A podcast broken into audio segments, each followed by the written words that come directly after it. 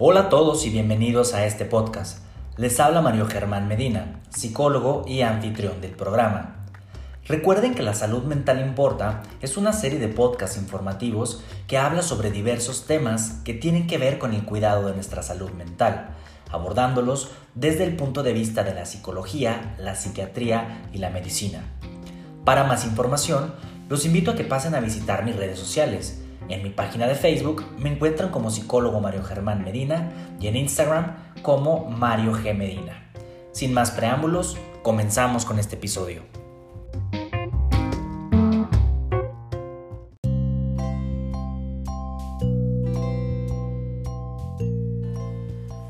Vaya tema que traemos el día de hoy en la salud mental importa. Por ahí en redes sociales me estuvieron solicitando que abordara temas que tuvieran que ver con la crianza de los hijos. Y me pareció bastante prudente pues el día de hoy platicarles sobre los padres demasiado consentidores y los niños dictadores. Los niños dictadores son aquellos que se incuban entre los papás que compensan su falta de tiempo o de atención a sus hijos comprándolos con cosas materiales. Sin apenas darse cuenta y por supuesto sin una mala intención, los padres cometen el error de complacer a sus hijos en la mayoría de sus peticiones, ahora sí que a manos llenas y a ojos cerrados. Y aquí surge una pregunta bastante interesante. ¿Por qué los padres llegan a consentir demasiado a sus hijos? ¿Por qué pasan en el extremo o esa línea de darles lo que ellos necesitan con consentirlos demasiado? El primer punto que nosotros podemos encontrar que responde a esta pregunta es por tratar de compensar el poco tiempo que pasan con ellos. Si bien nuestros tiempos nos implican que en muchas familias ya tanto papá como mamá trabajan todo el día, pues eso recorta muchísimo el tiempo de convivencia con, con, los hijos. Entonces a veces llega a generar bastante frustración y culpa en los padres de familia y por tanto tratan de estarle regalando cosas o compensando esta falta de atención pues constantemente con, objetos.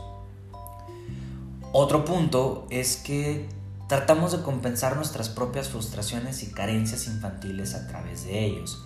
Yo creo que alguna vez han escuchado a algún padre de familia que, que dice, es que yo a mis hijos les voy a dar todo lo que yo no tuve, o bien no quiero que atraviesen o que pasen ellos por todas las cosas que yo atravesé.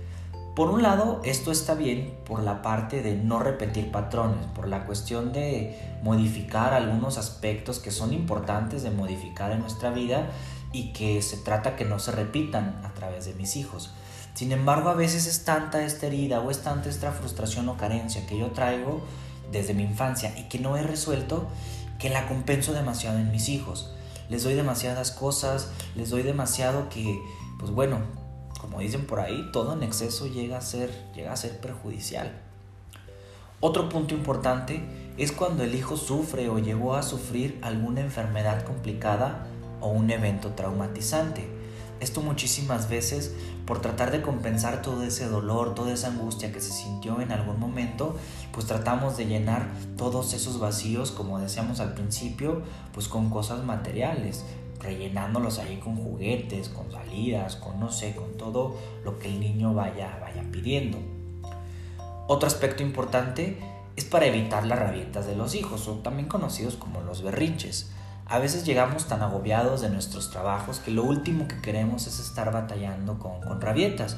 Entonces, con el afán de evitar esto, muchos padres de familia recurren a toda petición que haga el hijo se lo van cumpliendo, porque saben que si no lo hacen, pues va a ser un problema más complicado.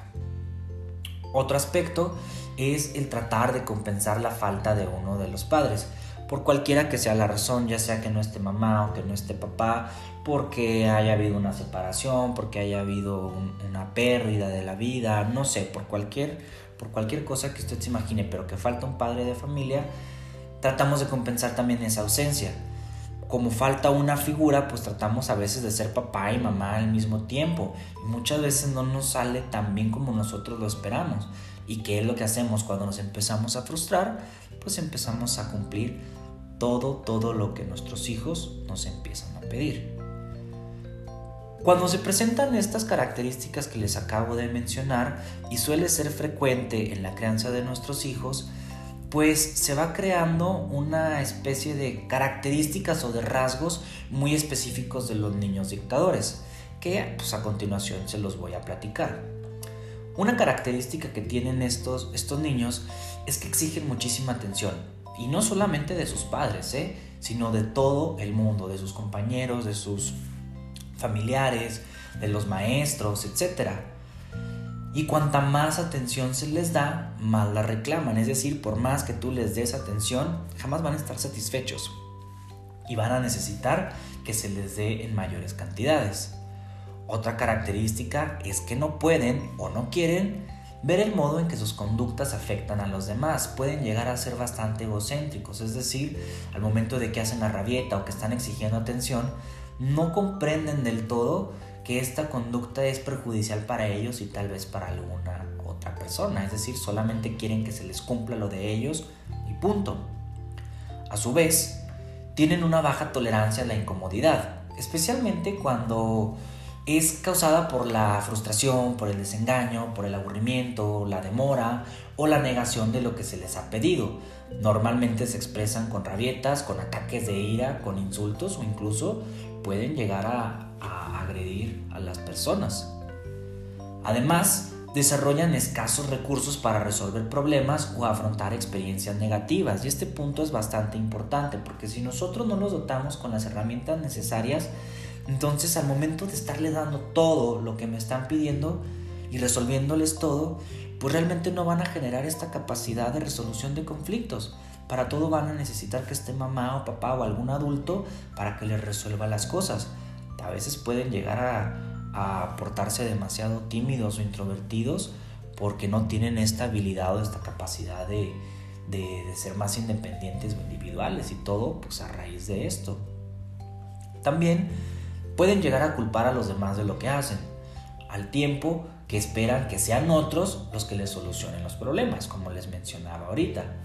A veces les cuesta sentir culpa o remordimiento por sus actos, también les cuesta adaptarse a entornos ajenos a la familia, especialmente la escuela, porque no responden bien a las, estructuras sociales establecidas ni a las figuras de autoridad. Es decir, están acostumbrados que en casa se les dé absolutamente todo en cuanto lo piden, pues al momento que llegan a un contexto donde hay reglas, donde hay normas, donde hay que repartir la atención a muchos niños, pues esto les llega a generar muchísima frustración y entonces se suelen comportar agresivos, enfadados, ansiosos y pues los resultados no suelen ser tan positivos porque entonces aquí la cuestión de la sociabilización se empieza a ver afectada. También una característica muy importante que van a presentar estos niños es que se van a sentir permanentemente tristes, enfadados, ansiosos y emocionalmente frágiles y frecuentemente tienen una baja autoestima. Como les decía anteriormente, nosotros tratamos, o los padres de familia tratan de hacerlo de la mejor manera y para cumplir todos sus hijos, pero no se llegan a percatar del gran daño psicológico y emocional que le están creando ese niño que se consiente demasiado. Y hablando de esto, ya hablamos de cómo o cuáles son las características que tiene un niño que es demasiado consentido. Ahora vamos a platicar sobre los síntomas de un padre consentidor. Porque ojo, esto depende del padre, no del niño. El niño está creciendo con esta estructura, pero el que se está encargando de la crianza pues son los padres. Entonces, el primer punto que encontramos de un padre consentidor es que cede fácilmente a los caprichos. El niño en cuanto lo pide, este, a lo mejor nos negamos la primera vez o la segunda vez, pero a final de cuentas con tal de evitar la rabieta y todo lo que mencionamos anteriormente, está bien, cedo inmediatamente y pum, se lo doy. Otro punto es que se gastan enormes cantidades de dinero en concederle lo que pide, aunque esto te llegue a causar problemas económicos serios. Les decía hace ratito, a veces no contamos con el recurso económico tan, tan grande, pero aún así hacemos mucho el esfuerzo para tratar de compensárselo mi hijo quiere una tableta de las más caras o quiere un celular de los más caros o una consola y no tengo el dinero para poderlo comprar, ¿qué es lo que hago? Pues me lo saco con la tarjeta de crédito y esto lo vamos haciendo cada vez más, más, más y más hasta que nos meten problemas económicos todo por la cuestión de querer compensar y darles absolutamente todo. Otro síntoma es que nos llegamos a sentir o se sienten vulnerables ante sus necesidades. Es decir, que lo que están pidiendo a veces nos causa temor y tenemos las, esa necesidad de cumplírselo porque si no, sentimos que va a pasar algo malo.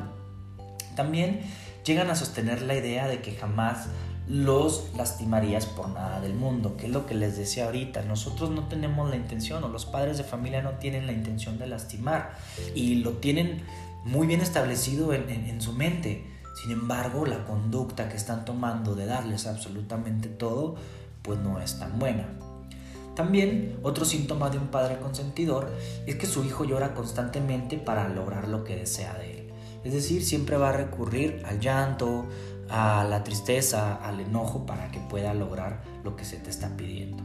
También tu pequeño o tu hijo eh, tiene más juguetes y ropa que ningún otro niño en su entorno y eso es muy notorio porque entonces el niño va a tener muchos problemas de sociabilización pero tú vas a ver que tiene muchísimos juguetes.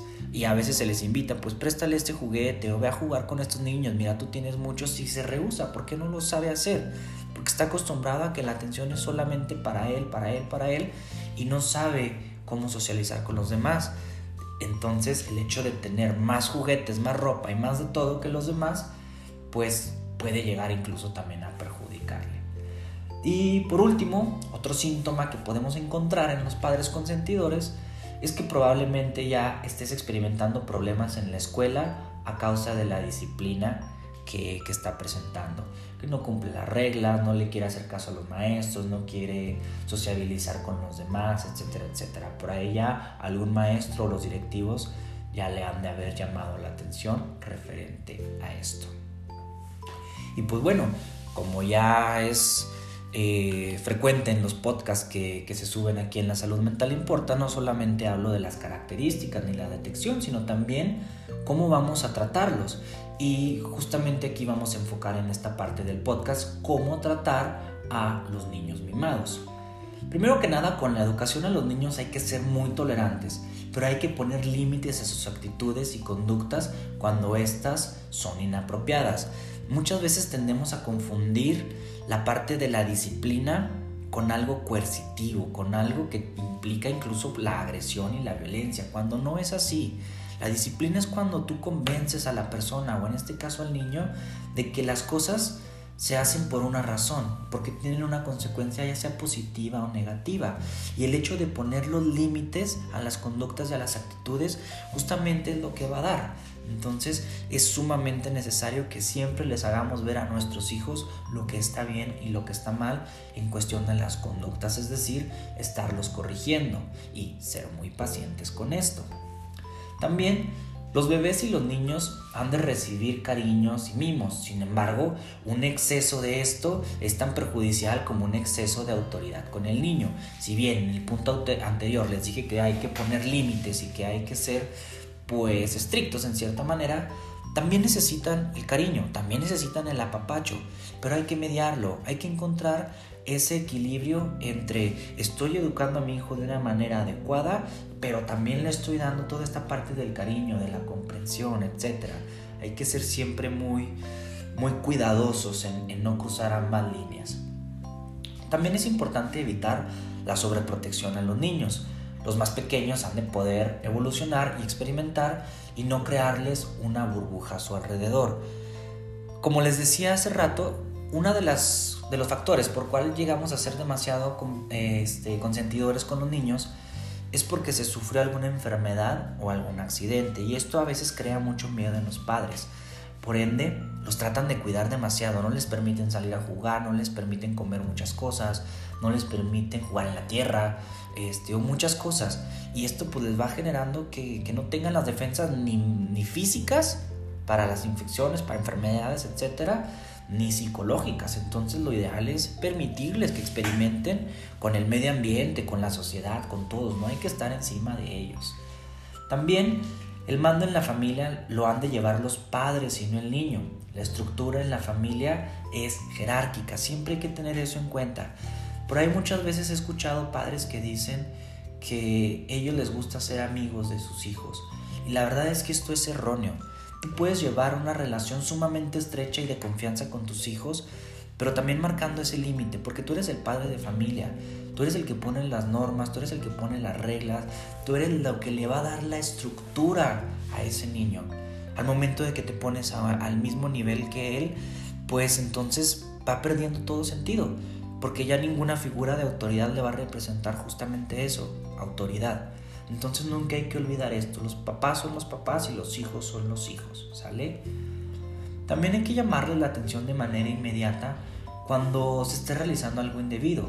Hay que mostrarse con voz firme ante lo que está haciendo y no debe de hacerse, que va muy relacionado con lo que ya les he estado diciendo. También es de suma importancia, padres de familia, eviten los castigos físicos, porque esto suele tener más consecuencias acuerdo? Por ahí muchos padres de familia también me han preguntado, oye, si le doy una nalgada, si le doy un cintarazo, si esto, porque en mis tiempos así nos enseñaron. Híjole, sí, hace muchos tiempos nos enseñaban a punta de golpes. Y la verdad es que está más que comprobado que eso no resuelve nada, solamente va creando en el niño un rencor, un resentimiento y un miedo. Y no hay nada más feo en este mundo para un niño, créanme, que tenerle miedo a sus propios padres. Entonces, por favor, eviten mayor medida los castigos físicos. Y por último, hay que darle tiempo de calidad y hacerle saber que los quieres, que los amas y que los admiras. El tiempo de calidad, híjole, es el sentarte con él a jugar, a escuchar lo que te, te quiere decir, a preguntarle cómo le fue en la escuela, a reconocerle sus logros que, que va cumpliendo tanto en casa como en la, como en la escuela, tratar de invertir ese tiempo en conocerlo bien, en darle todo, todo tu amor, todo tu cariño y sobre todo tu comprensión. Porque no se necesita todo el día para hacer eso. A veces con una hora, con 30 minutos, que tú le inviertas bien a tu hijo o a tu hija, créanme que vas a tener los resultados más, más deseables. Y pues bueno, esto, esto es lo que les quería platicar el día de hoy en este podcast. Yo espero que les haya, que les haya agradado, que se les hayan aclarado algunas dudas y si todavía les quedaron algunas dudas, pues por ahí pasen a visitarme en, en mis redes sociales y con muchísimo gusto pues yo los atiendo. Por mi parte es todo y nos escuchamos en La Salud Mental Importa en el siguiente podcast. Hasta luego.